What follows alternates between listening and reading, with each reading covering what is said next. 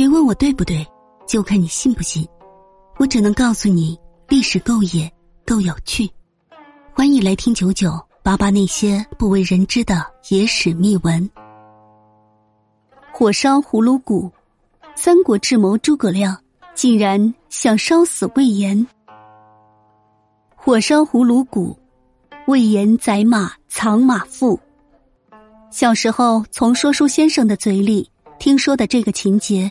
一直牢记于心，于是翻遍了《三国演义》全书，就是找不到这个片段。到了新浪以后才知道，原来被毛宗岗这个家伙删去了。怪不得上方谷一战总觉得缺少什么，或者说作者在闪烁其词。诸葛亮设局于葫芦谷，当然首先是要烧死司马懿。诸葛亮是不是一个宽宏仁义的人？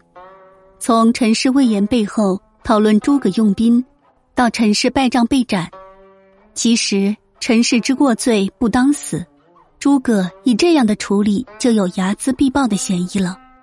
当时诸葛亮担心激励心中的内忧外患，外患无疑就是司马懿，而内忧就有许多问题，其中一个就包括魏延反骨。魏延的才华，诸葛亮非常清楚。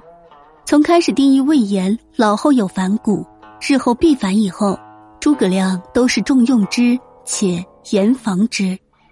到了诸葛亮将死之际，设计的火烧葫芦谷第二个对象就是魏延了。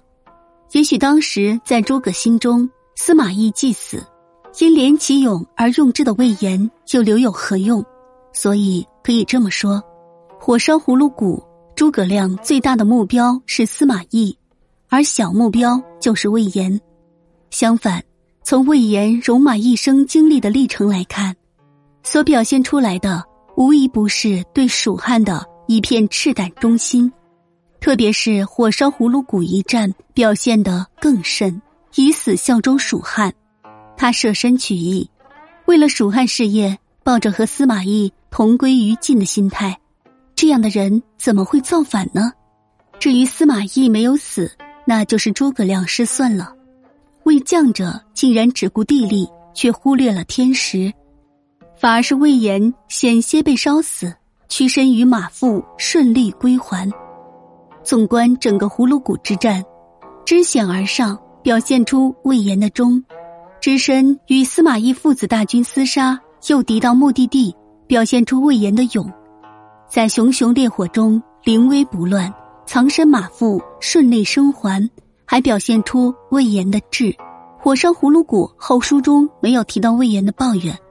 由于计谋的失败，诸葛亮的病情却日益加重。作为副统帅的魏延提出请诸葛亮回汉中养病，自己继续带兵杀敌，这本来也是合情合理。由于自始至终诸葛亮的偏见，再一次让魏延泱泱而退。不过。从这样看来，在情理上却分出了高下。诸葛亮任人唯亲，魏延却社稷至上。后来，魏延死在了亲密战友的背后一刀。这样一位忠勇至具备的大将，竟然落到如此下场，可想而知。西蜀无大将，廖化当先锋，是历史的必然。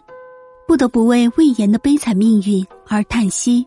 被诸葛亮火烧没死，最终还是没能逃过一劫的悲剧。